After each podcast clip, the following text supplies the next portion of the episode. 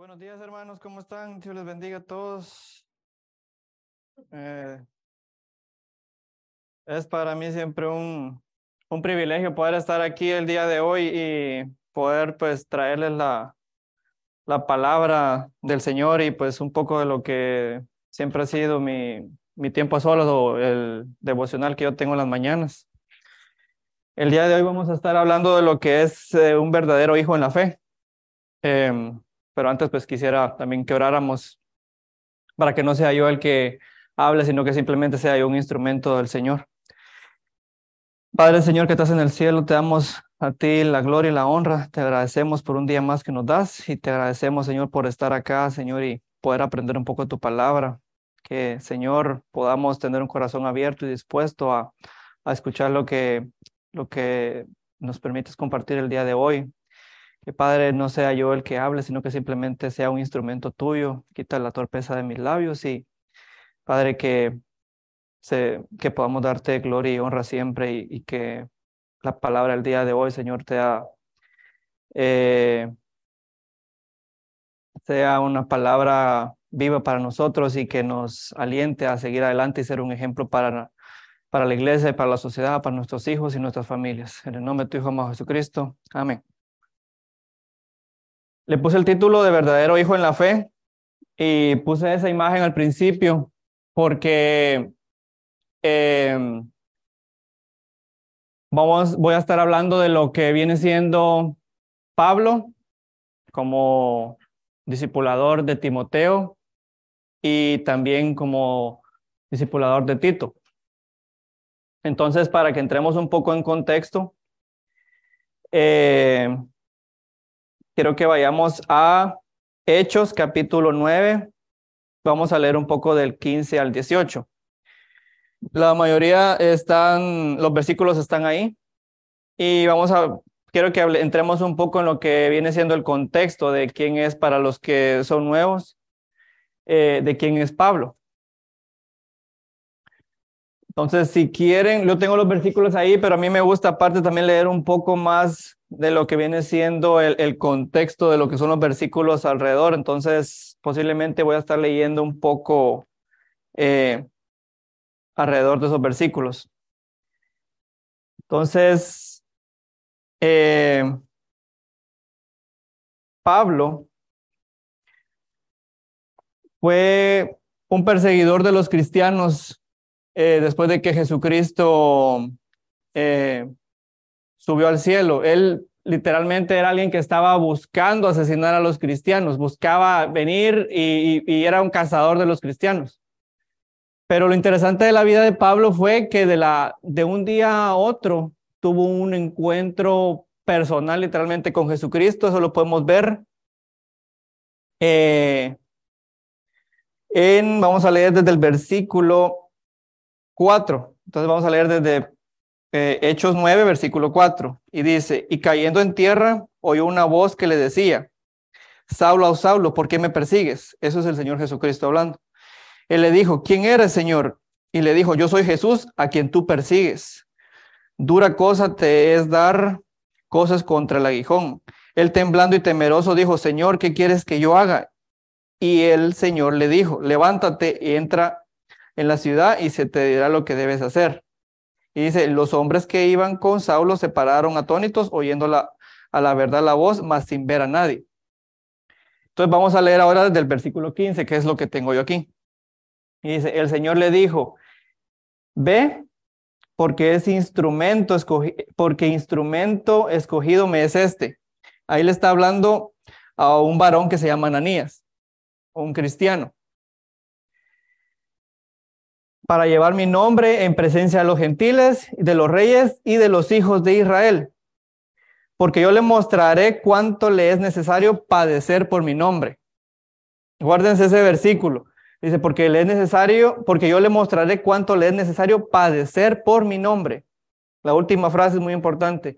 Fue entonces Ananías y entró en la casa y poniéndose sobre, sobre él las manos, dijo, hermano Saulo, el Señor Jesús, que se te apareció en el camino donde estabas, lo que leímos anteriormente, me ha enviado para que recibas la vista y seas lleno del Espíritu Santo. Y al momento cayeron de los ojos como escamas y, y al momento le cayeron de los ojos como escamas y recibió al instante la vista y levantándose fue bautizado.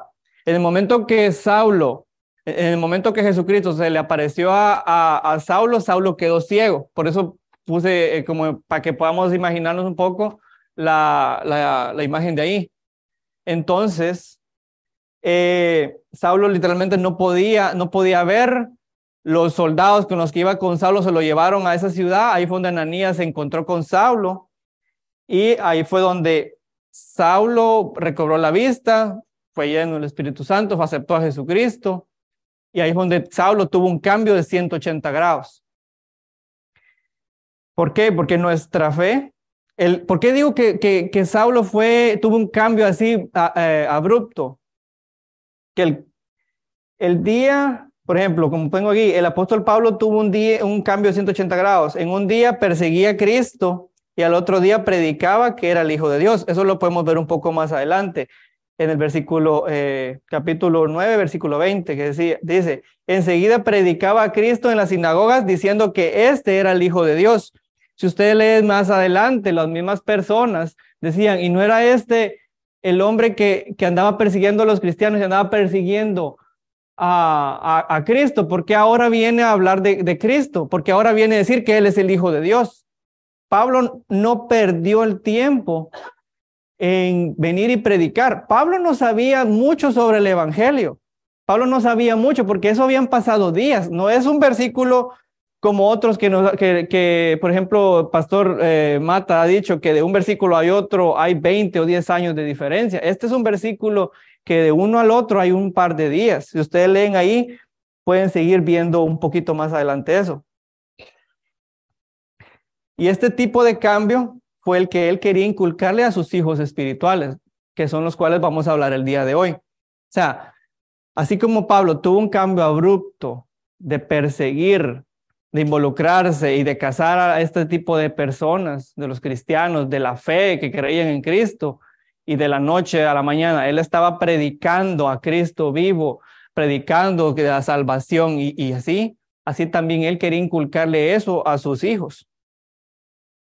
Entonces, ahora vamos a conocer un poco lo que es Timoteo. Eso lo podemos encontrar en, en Hechos capítulo 16, entonces está un poco más adelante. Y vamos a leer del versículo 1 al 3. También eso está ahí.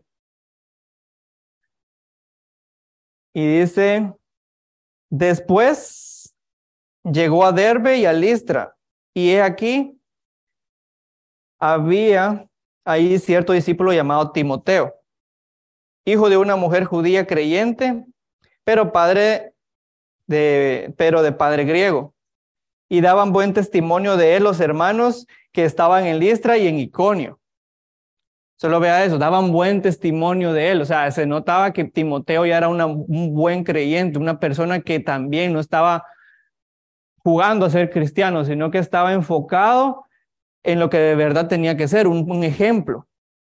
Quiso Pablo que éste fuese con él y tomándole le circuncidó por causa de los judíos que habían en aquellos lugares porque todos sabían que su padre era griego. Entonces ahí fue donde Pablo conoció a Timoteo y ahí fue donde Pablo le dice a Timoteo que siguiera con él en, la travesía. Todo lo que viene siendo ahí para adelante van a encontrarse muchos sucesos que Pablo tuvo que pasar, muchas, ah, muchas apedradas que le dieron, muchas ignoradas, mucha gente se burlaba de él y todo eso Pablo se lo tuvo que haber inculcado a Timoteo. Todo eso Timoteo tuvo que haber observado la actitud de Pablo. Todo eso fue lo que él quería inculcarle a su discípulo. Y eso fue lo que hacía que también tanto Pablo madurara espiritualmente como también Timoteo, a quien se le inculcaba madurar espiritualmente, madurar en su fe. Así que Timoteo era un hermano de buen testimonio. Alguien a quien Pablo le enseñó y lo encaminó en la senda correcta, a quien le preparó para que fuera alguien correcto, tanto para la congregación como también para la sociedad. Por eso es que él era el hijo amado en fe de, de, de, Pablo. Y eso lo podemos ver en la primera carta de Timoteo. Entonces vamos a Timoteo, vamos a estar en Timoteo ahora en adelante. Primero Timoteo, segundo Timoteo y después vamos a estar pasando en lo que viene siendo eh, Tito también. Entonces, dice, versículo 1, Pablo, apóstol de Jesucristo, por mandato de Dios para nuestro Salvador y el Señor Jesucristo, nuestra esperanza. Ah, Timoteo. Y miren lo que dice después, verdadero Hijo en la fe, gracia, misericordia y paz de nuestro Dios, Padre y de Cristo Jesús nuestro Señor. Exhorto ante todo a los que a, que se hagan, bueno, aquí vamos a irnos al capítulo 2. Esta era la, la introducción de la carta y a mí me llamó la atención lo que, lo que pone en el versículo 2, Timoteo, verdadero hijo en la fe. Ahora empezamos a ver las cosas que Pablo le empieza a encargar a Timoteo. Porque Timoteo fue enviado a, a Éfeso a que fuera a, a trabajar en la iglesia, a que fuera a poner ancianos, a que fuera a establecer orden en esa iglesia, porque había mucho legalismo, llegaron muchas personas, entonces hubo mucha confusión. Entonces, usted no va a mandar a alguien que no sabe cómo manejar ese tipo de situaciones. Usted no va a mandar a alguien que no sea que no esté preparado espiritualmente y que no tenga la fe tan fortalecida y no tenga una fe en el Señor para afrontar todo ese tipo de situaciones. Entonces, Pablo manda esta carta a Timoteo para... La palabra en español se me olvida.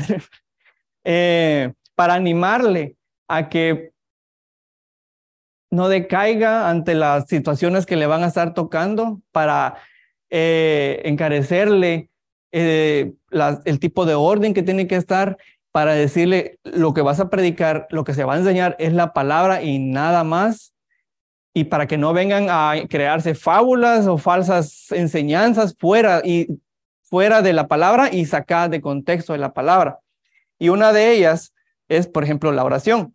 Lo podemos leer en el, en el capítulo 2, versículo 1, que dice, exhorto ante todo a que se hagan rogativas, oraciones, peticiones y acciones de gracia por todos los hombres, por los reyes y por todos los que están en eminencia, para que vivamos quiete reposadamente en toda piedad y honestidad, porque esto es bueno y agradable delante de Dios. Notemos que hay cuatro formas que el Señor, le, que Pablo le dice a Timoteo para la oración. Dice, rogativas, oraciones, peticiones y acciones de gracia. ¿Cuántas de nosotros en realidad estamos haciendo, por ejemplo, rogamos por cualquier situación difícil que nos toque, lo hacemos así, una forma en serio eh, rogamos con sinceridad, o sea, o simplemente oramos y ya. Tomamos las peticiones, por ejemplo, las que estaban ahí, o simplemente nos enfocamos en nuestras peticiones. Porque no está hablando de pide para ustedes, está diciendo por los reyes, por los que están en eminencia, por los y para que vivamos quieta y reposadamente en toda piedad y honestidad. No está diciendo, ora por, por tus necesidades, enséñales a orar por sus necesidades, enséñales a orar por lo que ellos están pasando, eh, singularmente hablando. Está diciendo, oren por, si le está diciendo, oren por la sociedad, oren por los reyes, también oren por las peticiones de sus hermanos. Y algo muy importante, acciones de gracia, algo que también me, me, llamó mucho la atención y le decía a mi esposa hoy en la, en la prédica de la mañana, que se iba a parecer mucho a lo que estaba enseñar, lo que me iba a tocar enseñar a mí. Porque cuánto agradecemos al Señor, cuánto venimos y tomamos un tiempo que no sea algo repetitivo. Venimos y, y pedimos por nuestra comida, le decimos gracias al Señor, pero si nos ponemos a razonar en realidad cuántas veces repetimos las mismas palabras, hacemos una oración repetida que en la verdad nada aprovecha. Versículo 3. Porque esto es bueno y agradable delante de Dios, nuestro Salvador, el cual quiere que todos los hombres sean salvos y vengan al conocimiento de la verdad. Porque hay un solo Dios y un solo mediador entre Dios y los hombres, que es Jesucristo hombre. No hay nadie más. Usted no puede venir y venir y pedirle a San fulanito, para que le haga el milagrito. No, está perdiendo su tiempo. Usted no puede venir a orar a alguien más. ¿Por qué? Porque no hay nadie que lo esté escuchando. Sí, posiblemente lo está escuchando, pero no es la persona, no es la, no es el ser que usted quiere, que es el Señor. Es el enemigo, es lo opuesto. Y eso lo, eso, créame, no es lo que usted en realidad quiere. Nuestra fe se va a ver fortalecido cuando nos sometemos en oración a Dios. Cuando rogamos por las cosas que pasan, cuando le pedimos por nuestros hermanos. A veces nos ponemos a pensar que no podemos orar suficiente o se nos acaban las ideas para orar. Aquí le va una buena idea para que usted tenga una comunión más con el Señor. Ore por todas las necesidades que están ahí y por todas las que usted se acuerde de, las personas a su alrededor, las de su familia. Ore por cada uno de los miembros de su familia que no han sido salvos. Y si ya fueron salvos los miembros de su familia, ore por los amigos que no han sido salvos. Ore por las personas que en realidad no han llegado a los pies de Cristo, porque eso es lo que el Señor quiere que nosotros hagamos. No estamos en tiempos como para venir y desperdiciarlos en otras cosas. Póngase a meditar en la palabra y sobre la palabra ore y agradezca de acción de gracias por la meditación que tuvo ese día, por el tiempo a solas que tuvo y por el momento que tuvo para, para tener un ratito íntimo con el Señor y simplemente decir que lo que aprendí el día de hoy, que lo que enseñé el día de hoy, en realidad fue, sea de provecho para mi vida, que no se me olvide, porque como dijimos el domingo pasado, se nos olvidan a veces las prédicas y no meditamos sobre ellas. Pidámosle al Señor también sobre ese tipo de situaciones, porque eso es bueno para eso es bueno para nosotros. La comunión con el Señor es muy importante. Y también cuando agradecemos y no con falsas repeticiones. Según de Timoteo 2.16 nos dice, más evita profanas y vanas palabrerías porque conducirán más y más a la impiedad. Eso no le trae nada bueno. ¿De qué sirve venir y nos sentamos a, comer en el desayuno, almuerzo, cena y Señor, gracias por los alimentos, bendícelos, que nos caiga bien? Amén. ¿Usted cree que eso lo está haciendo de corazón? ¿Le está agradeciendo en realidad al Señor de corazón?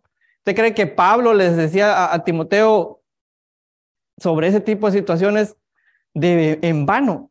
No lo hacía. ¿Por qué? Porque Pablo observó ese tipo de, de acciones entre los hermanos. Y Pablo le estaba encomendando a Timoteo para la iglesia que por favor no se hiciera eso, que eso no se inculcara. Y si se lo estaba encargando a Timoteo, era para que él tuviera el valor y la autoridad, sobre todo, para poder corregir a los hermanos cuando él viera ese tipo de acciones.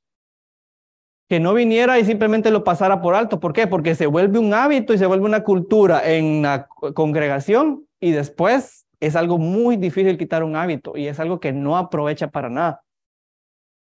Ahora pasemos a ver al siguiente hijo en la fe, que es Tito. Para eso quiero que vayamos a eh, Tito capítulo 1. Ahí está también. Y dice, eh, Pablo, siervo de Dios y apóstol de Jesucristo conforme a la fe de los escogidos de Dios y el conocimiento de la verdad, que es según la piedad, en la esperanza de la vida eterna, la cual Dios, que no miente, prometió desde antes del principio de los siglos.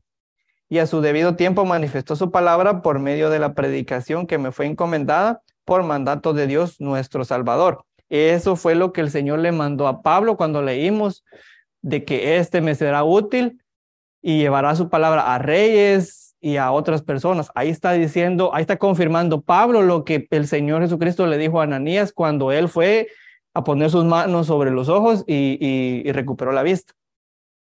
A Tito, ¿qué es lo que dice? Verdadero hijo en la común fe. Gracia, misericordia y paz de Dios Padre y del Señor Jesucristo, nuestro Salvador. Ahí vemos otro ejemplo también de que Tito era un verdadero hijo en la, en la, en la fe. Pero ¿qué es un hijo en la fe? Son ese tipo de actitudes que Pablo le estaba mostrando a él.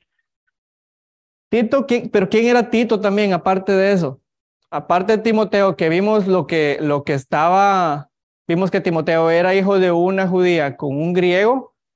Eh, Tito no era, hijo, no era judío. Tito era un griego, o sea, un gentil que fue discipulado, discípulo de Pablo, a quien Pablo le encargó la iglesia en la isla de Creta. A uno le encargó Éfeso, a otro le encargó Creta. Esta carta tiene varias similitudes con las de Timoteo. Son cartas para animarlos, para darles instrucciones sobre la organización de la iglesia y, más importante, el modo adecuado de vivir tanto en la iglesia como en la sociedad.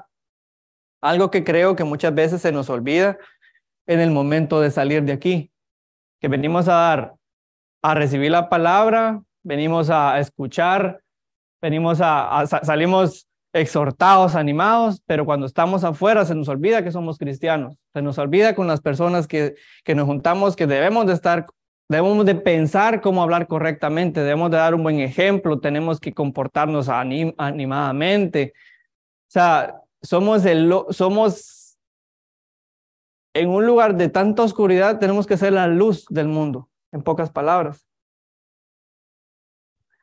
Pero ¿cómo es el modo adecuado de vivir tanto en la iglesia como en la sociedad? Meditemos un poco en eso. ¿Cómo debemos de, comportarnos? Y Tito 1.6 nos dice un poco sobre eso. Dice, el que fuera irreprensible, marido de una sola mujer, y tenga hijos, creyentes que no estén acusados de disolución ni rebeldía. Disolución es eh, libertinaje. Porque es necesario que el obispo sea irreprensible. Aquí está hablando de una persona que es un pastor, un obispo, alguien que enseña la palabra. Pero eso también aplica para cada uno de nosotros. Eso aplica para, para la congregación en general, para todos los varones como administrador de Dios, no soberbio, no iracundo, o sea, que no venga y explote y empiece a hacer arrebatos en todo y que todo el mundo vea que en serio no esté dando un buen ejemplo, ¿verdad? No dado al vino, no pendenciero. Pendenciero, ¿qué quiere decir? Un golpeador que no sea peleonero. No codicioso de ganancias deshonestas, sino hospedador, amante de lo bueno. O sea, que busque en serio hacer las cosas bien, que apoye a una persona cuando alguien, cuando esté haciendo algo bueno, que por ejemplo veo un hermano que necesita algo, que vaya corriendo a ayudarle, que veo que alguien hizo una buena acción, que vaya y le diga, hermano, gracias por lo que hizo, que venga y anime a ese, tipo de acciones, que no simplemente se queden en, en, en el aire y ya. Sobrio justo, santo y dueño de sí mismo. Que es dueño de sí mismo, que sepa controlar sus emociones, que venga y no actúe con, el, con toda la, la, actitud y que no le importe lo que diga la gente, sino que esté pensando y esté meditando día y noche durante todo momento en qué es lo correcto que tiene que decir, qué es, lo, qué es la forma correcta que debe de actuar. Esa es la forma como usted puede ser un verdadero hijo en la fe. Como usted en realidad puede tener un cambio de 180 grados como lo hizo Pablo. Que la gente diga, bueno, pero ¿cómo es que este estaba haciendo esas actitudes antes? ¿Cómo es que este, así como Pablo, estaba persiguiendo lo que está predicando ahora? ¿Cómo es eso?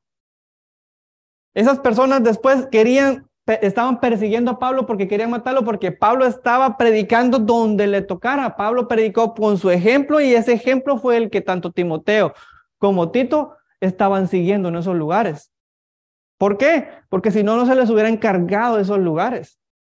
Si no, ellos no, no hubieran recibido esas cartas. No son cartas de decirle, aquí te voy a enseñar cómo va a ser. No, esas cartas son para darle las instrucciones, para que no se salieran del contexto y también para que ellos que ya eran maduramente espirituales pudieran enseñar a otros con ese ejemplo. Versículo 9, retenedor de la palabra, fiel tal como ha sido enseñada. Hermanos, no podemos venir y aprender de otros lugares. Hoy usted entra en las redes sociales y se va a encontrar cualquier tipo de doctrina. Hoy va a venir y se va a encontrar a cualquier tipo de, de enseñanza, cualquier, cualquier pastor va a poder encontrar todo eso, pero pregúntese, ¿en realidad están predicando una doctrina correcta? ¿En realidad están predicando la palabra tal y como ha sido enseñada, tal y como está escrita? ¿O vienen y sacan de contexto algo?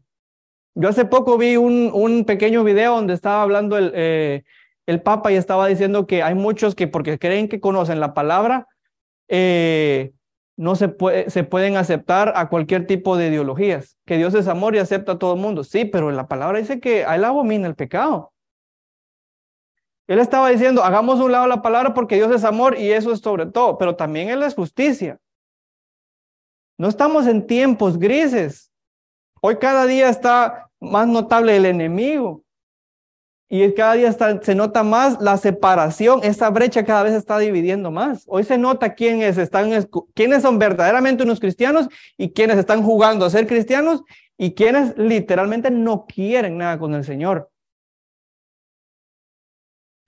Para que también pueda exhortar con sana enseñanza y convencer a los que contradicen.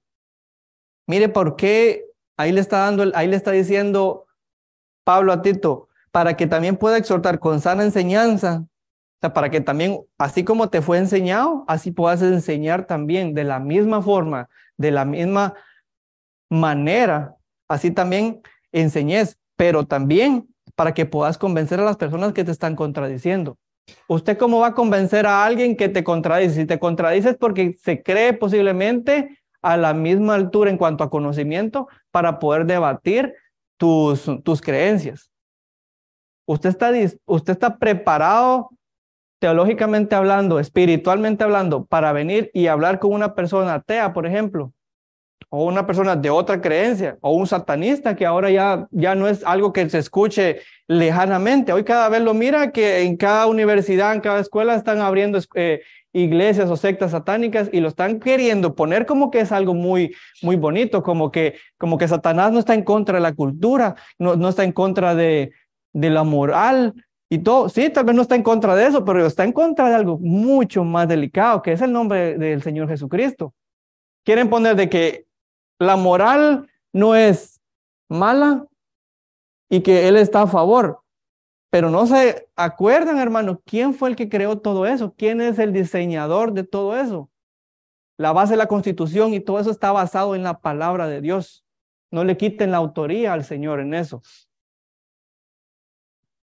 Un ejemplo de eso lo podemos ver en Hechos 17, del 18 al 23. Eso creo que no lo tengo ahí, si no estoy bien. Sí, sí creo que lo tengo. Ajá. Ese es Pablo dando un ejemplo también. Y dice, y algunos filósofos de los epicureos y de los estoicos. Los estoicos eran filósofos que, que podían controlarse a sí mismos y que podían venir y decir, o sea, eran personas que tenían un control de su temperamento supuestamente increíble. Pero ese tipo de personas se les había olvidado que también venía el Señor que también estaba el Señor. Entonces, dice, disputaban con él. ¿Con quién? Con Pablo. Y unos decían, ¿qué querrá decir este palabrero?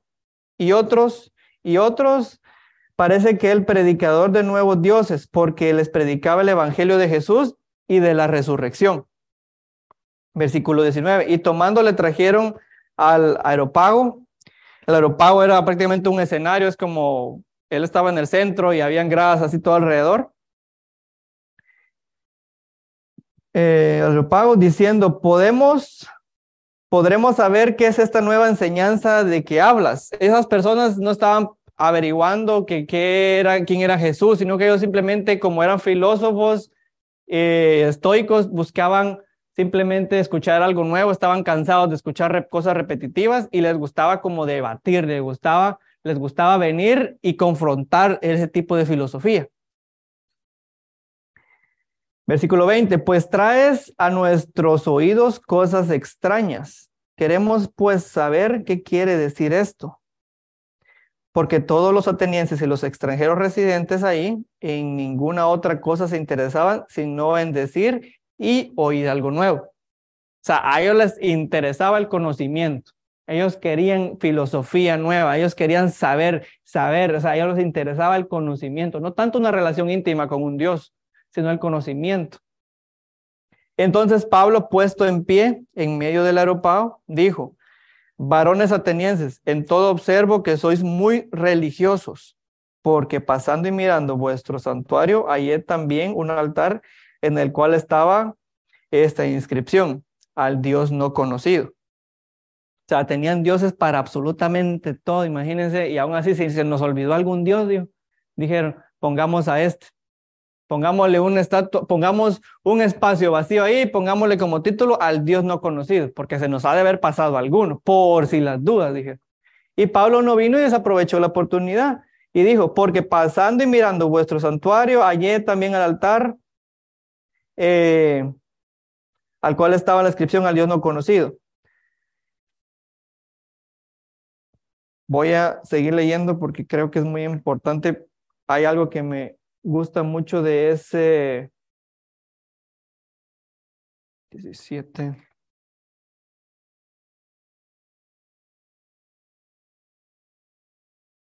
Algo que me gusta mucho es la forma como Pablo, así como hablaba a, Timoteo y a Tito de una forma tan cariñosa en, la introducción de sus cartas, que le decía a mis amados hijos, a mis verdaderos hijos, también se nota la forma estudiosa con que Pablo se enfrenta a estas personas está hablando de que eran filósofos y eran estoicos, eran personas conocedoras que querían conocer y querían hablar sobre ese tipo de filosofía que se les traía.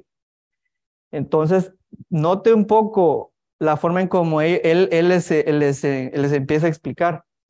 Dice versículo 24. El Dios que hizo el mundo y todas las cosas, permítame, bueno, al Dios no conocido, al que al que vosotros adoráis, pues sin conocerle, es a quien yo os anuncio, dice. El Dios que hizo el mundo y todas las cosas que en él hay, siendo Señor del cielo y de la tierra, no habita en templos hechos por manos humanas, ni es honrado por manos de hombres como si necesitase de algo bueno, pues Él es quien da a todos vida y aliento y a todas las cosas. En esas pequeñas frases, ahí le está diciendo todos los dioses al, que están alrededor de mi Dios, al Dios que ustedes no conocen y le pusieron como título al Dios no conocido. Él fue el creador de todo eso. Lo demás que ustedes tienen como falsos, como dioses, son algo falso.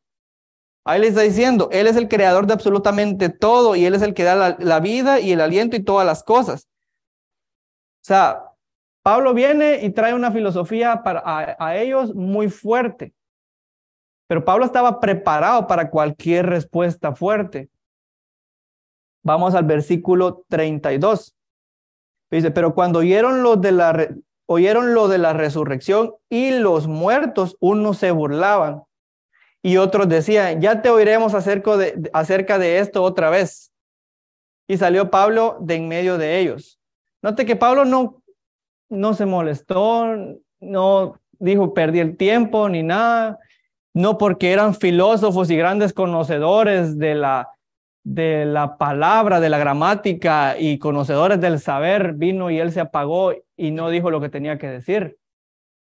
Versículo 34 nos dice, más algunos, que dice ahí?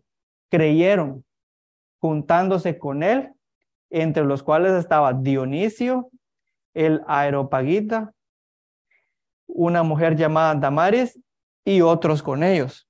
Ahora les pregunto, ¿perdió el tiempo Pablo en, ese, en, en esa charla que tuvo con ellos? ¿Perdió el tiempo en el aeropago? Unos se burlaron de Pablo. Y eso lo tuvieron que haber visto Tito y, y, Timoteo en algún momento, en otro en una de las cuantas que Pablo iba a predicar. Pablo, esto, como ven en la imagen, no era algo que hacía de vez en cuando. Ese era su diario vivir. Él caminó muchísimo y fue a muchos lugares. A muchos lugares lo apedrearon y lo sacaron fuera de la ciudad pensando que él estaba muerto. Y todo eso lo sabía Timoteo y Tito. Todo eso sabían ellos que algún momento posiblemente les iba a tocar a ellos. Y ellos sabían que tenían que también inculcarle eso a sus discípulos. Tenían que inculcarle a los ancianos de la iglesia y tenían que ser ejemplo también en el momento que si a ellos les tocaba que les apedrearan, Tenían que levantarse, limpiar sus vestiduras y seguir caminando. ¿Por qué? Porque por una persona vino el Señor a morir por nosotros, hermanos.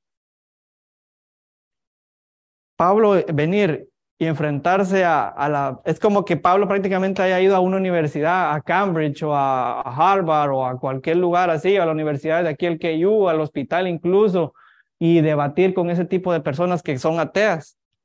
Yo me topo, yo tengo amigos que son ateos. Y por eso a mí me toca aprender de la palabra y también saber cómo refutar todo eso.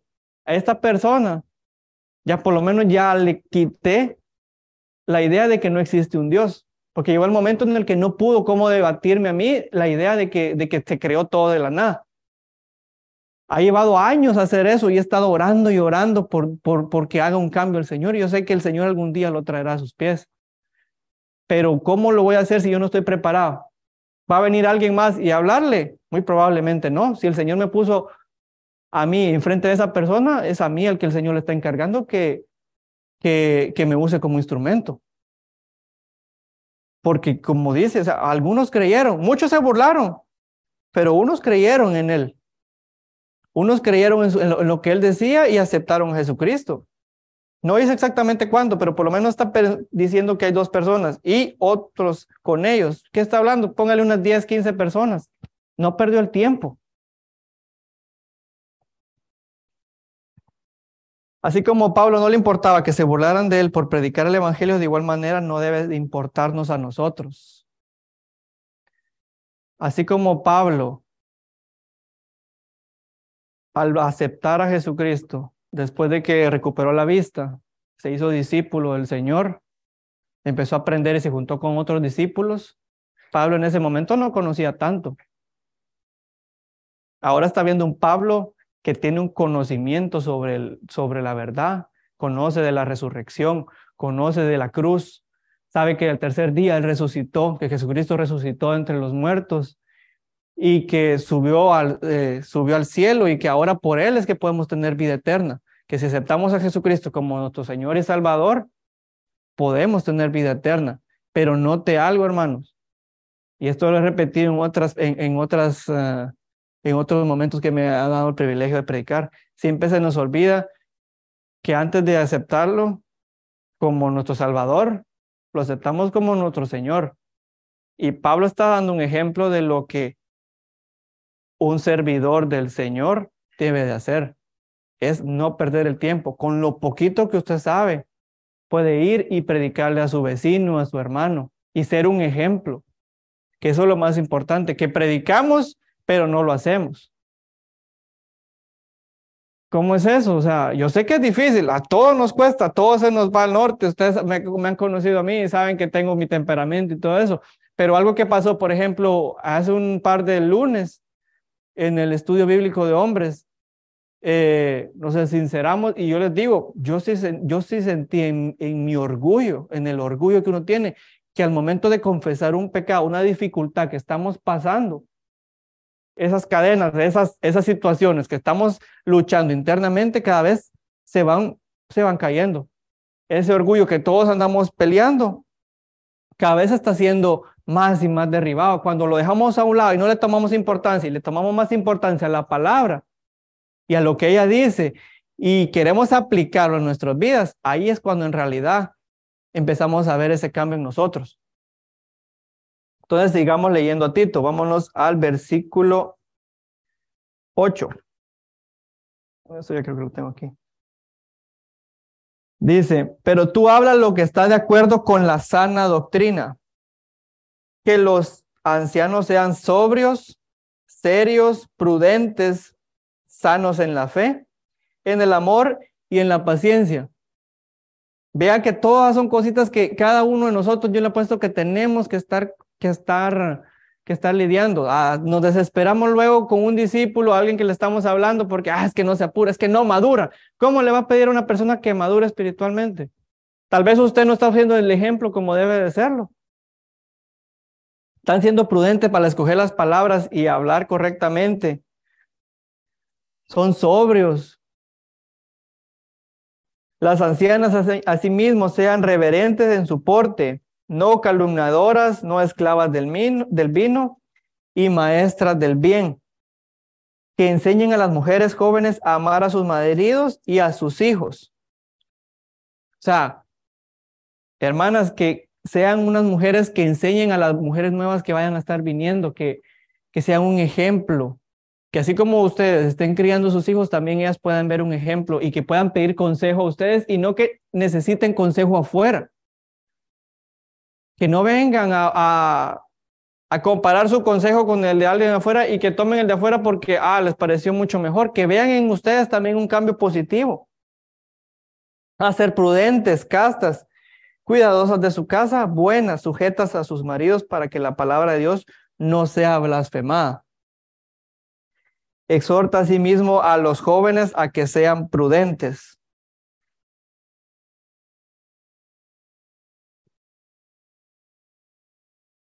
Y mire lo que es el versículo 7. Presentándote tú en todo como ejemplo de buenas obras, en la enseñanza mostrando integridad y seriedad.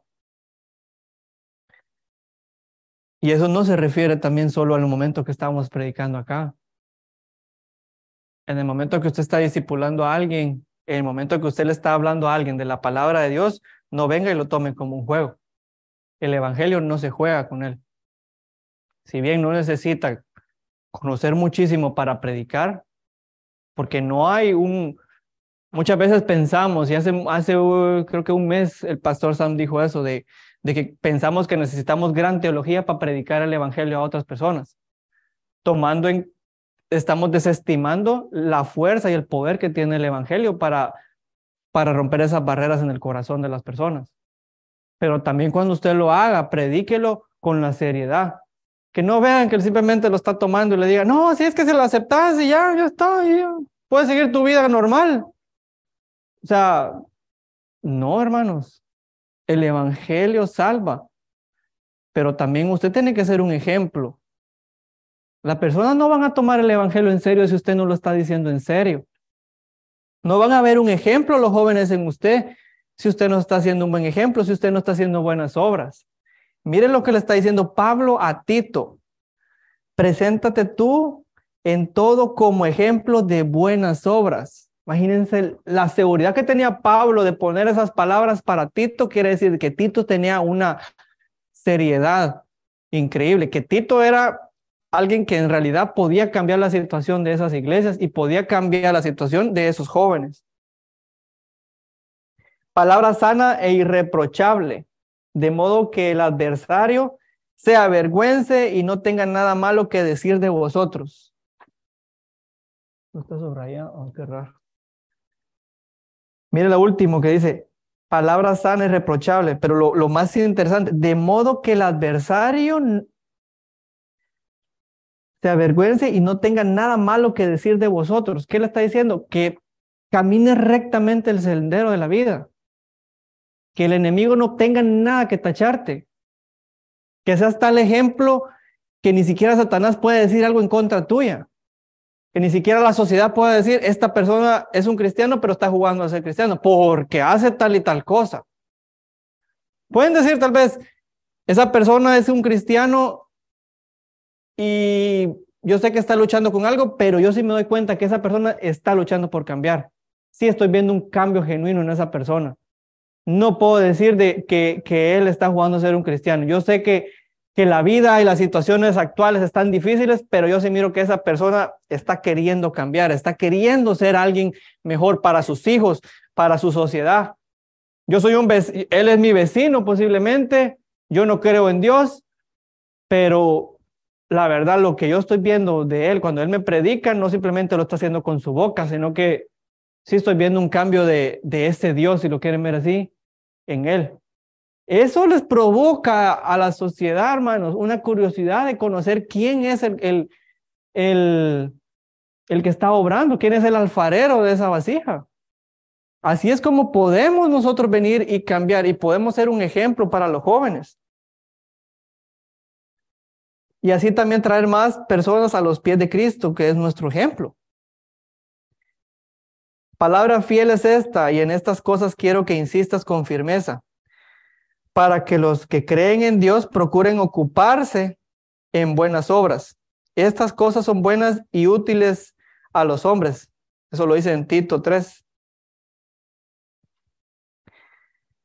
Segundo Timoteo 2, del 1 a 2, dice, pues hijo, pues, pues, no, tú, pues, hijo mío, esfuérzate en la gracia, esa no está en sus notas, esa no está aquí. Esfuérzate en la gracia que es en Cristo Jesús. Lo que has oído de mí ante muchos testigos, esto encarga a los hombres fieles que sean idóneos para enseñar a otros también.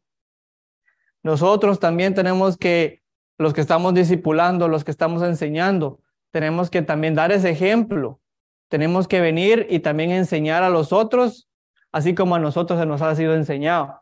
No venir a sacar otras palabras fuera de contexto, no venir y venir a, hablar algo que está fuera de la palabra, porque yo creo que así dice. Si usted no entiende algo de la palabra, pregúntele a su pastor o a su líder, porque no puede venir y crear algo de la nada y agarrar un, un versículo que está fuera de contexto, porque es peligroso, hermanos.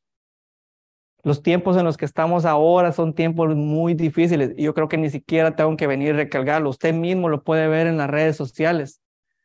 Sea, cada vez que usted mira un concierto ahora dominaciones de Oscar o así, parecen más un rito satánico que otra cosa. Ya no es así como antes podíamos decir, ¿será que en serio son así? Ahora ya se quitan la máscara y se pone la otra máscara al enemigo y ahora se ponen los cachitos y todo, ya no les importa.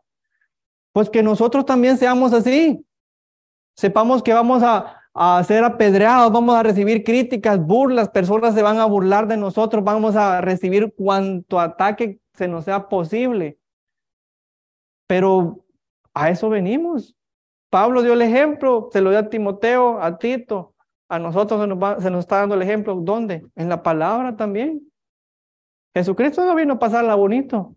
Esos dos años que, esos años que pasó eh, predicando y haciendo su ministerio, sufrió todo tipo de ataques también. Y nos dijo que también íbamos a pasar persecuciones, pero también nos dijo que nos alegráramos, porque así como él sufrió, también íbamos a sufrir, pero así también como él fue recibido allá, así nos vamos a ser recibidos nosotros. Y ya para terminar, para terminar, segundo Timoteo 2.15 dice, procura con diligencia presentarte a Dios aprobado, como obrero que no tiene de qué avergonzarse, que usa bien la palabra de la verdad. Capítulo 3, versículo 16 dice, Toda la escritura es inspirada por Dios y útil para enseñar, para redarguir, para, para corregir, para instruir en la justicia. Hermanos, aprendámonos esto. Es útil para enseñar, para redarguir. ¿Para qué redarguir? Para venir y, y, que examinemos en nosotros mismos y escarbemos en todo lo que tengamos en nuestro corazón y veamos en serio lo que tenemos que estar cambiando, que lo que tenemos que venir y cambiar y ser mejores y lo que tenemos que estar luchando internamente, pero también para corregir. Pero para corregir tanto nosotros mismos como para que también tengamos el valor y de corregir a un hermano. Eso bien, no venga y que venga con la autoridad y decir, ah, hermano, yo me creo superior y le voy a decir esto y esto está mal. No, hágalo con amor. Y primero hable con esa persona, hermano, estamos luchando por algo. Hágalo con amor, tenga paciencia. Recuerda los versículos anteriores. No venga a juzgar, porque muchas veces se puede tomar eso de corregir con un corazón que nos creemos superiores y conocedores de la palabra y venimos a juzgar a esa persona en vez de venir y apoyarlo. Si usted va a venir a corregir, es porque también usted va a venir a apoyar a esa persona. Es porque usted también va a venir y va a estar con él sujeto en oración por ese pecado, por esa situación en la que, la que esa persona está pasando. Que dice, porque tiene que instruir en justicia. ¿Qué es instruir? Es enseñar lo correcto, a fin de que el hombre de Dios sea perfecto, enteramente preparado para toda buena obra. ¿Por qué tiene que ser perfecto? Como decía en el versículo 8 anteriormente, para que el adversario no tenga nada malo que decir de vosotros. ¿No necesita usted ser un hombre perfecto? Claro que sí. A ambos les encargó el predicar la palabra tal y como a ellos les había sido enseñada. Le encargaron que fuera un ejemplo para los ancianos, para los jóvenes, que redarguyeran, que reprendieran, que oraran, que exhortaran con paciencia y con doctrina, pero que nada fuera, que nada estuviera fuera de la palabra, que no vinieran a inventarse algo de la nada, sino que todo fuera en base al contexto y que todo siempre, cuando usted vaya a hablar con alguien, siempre esté la Biblia en medio. Como cristianos, somos cristianos, pero se nos olvida qué es lo que significa eso, hermano, muchas veces. Se nos olvida que tenemos que ser un ejemplo tanto acá como en la sociedad. Se nos olvida que tenemos que cambiar literalmente nuestra forma de ser y radicalmente, así como Pablo lo hizo. Pablo no esperó años para predicar a la siguiente persona a los pocos días ya estaba predicando en una sinagoga. Y una sinagoga es un lugar donde hay personas, hay gente. Se nos olvida lo que dijimos cuando aceptamos a, Cristo Jesús, que lo aceptamos como nuestro, como nuestro Señor y como nuestro Salvador. Somos servidores de Jesucristo y eso es lo que el Señor nos está mandando, que seamos perfectos. Tenemos varios ejemplos de lo que significa ser un cristiano. Por ejemplo, ahí están ellos, los que les mencionaba. Los doce apóstoles cambiaron totalmente cuando pasaron con un proceso con Jesús. Eh, Mauricio predicó la vez pasada sobre el cambio radical que tuvo Pedro. Y ese es un cambio que ustedes pueden ver. Lean los evangelios y vean el comportamiento de Pedro, cada vez metiendo la pata y metiendo la pata y metiendo la pata y decía cosas imprudentes y yo puedo, Señor, y yo soy el primero y yo, Señor, cuando caminó, yo quiero caminar en el agua, Señor, y yo no te voy a negar, y, y lo negó tres veces. Y hizo cuanta barbaridad, pero cuando leen las cartas de Pedro, ven a un hombre totalmente distinto. Ven un cambio 180 grados. Alguien totalmente diferente al Pedro pescador. Ahora un pescador de, de personas. Pablo fue otro ejemplo. Y eso lo podemos ver muy eh, lo podemos ver un poco más extenso el cambio de Pedro, de Pablo, perdón, en Hechos. Y es que no hay otra forma, o eres de Cristo o eres del enemigo. Y eso es lo que tenemos que ponernos a pensar. Entonces, esto era, hermanos, lo que yo les traía para el día de hoy. Espero que sea un poco para animarnos y exhortarnos a que podamos ser mejores personas en, en el Señor y que podamos ser ejemplos tanto acá como también en la, en la sociedad en la que vivimos.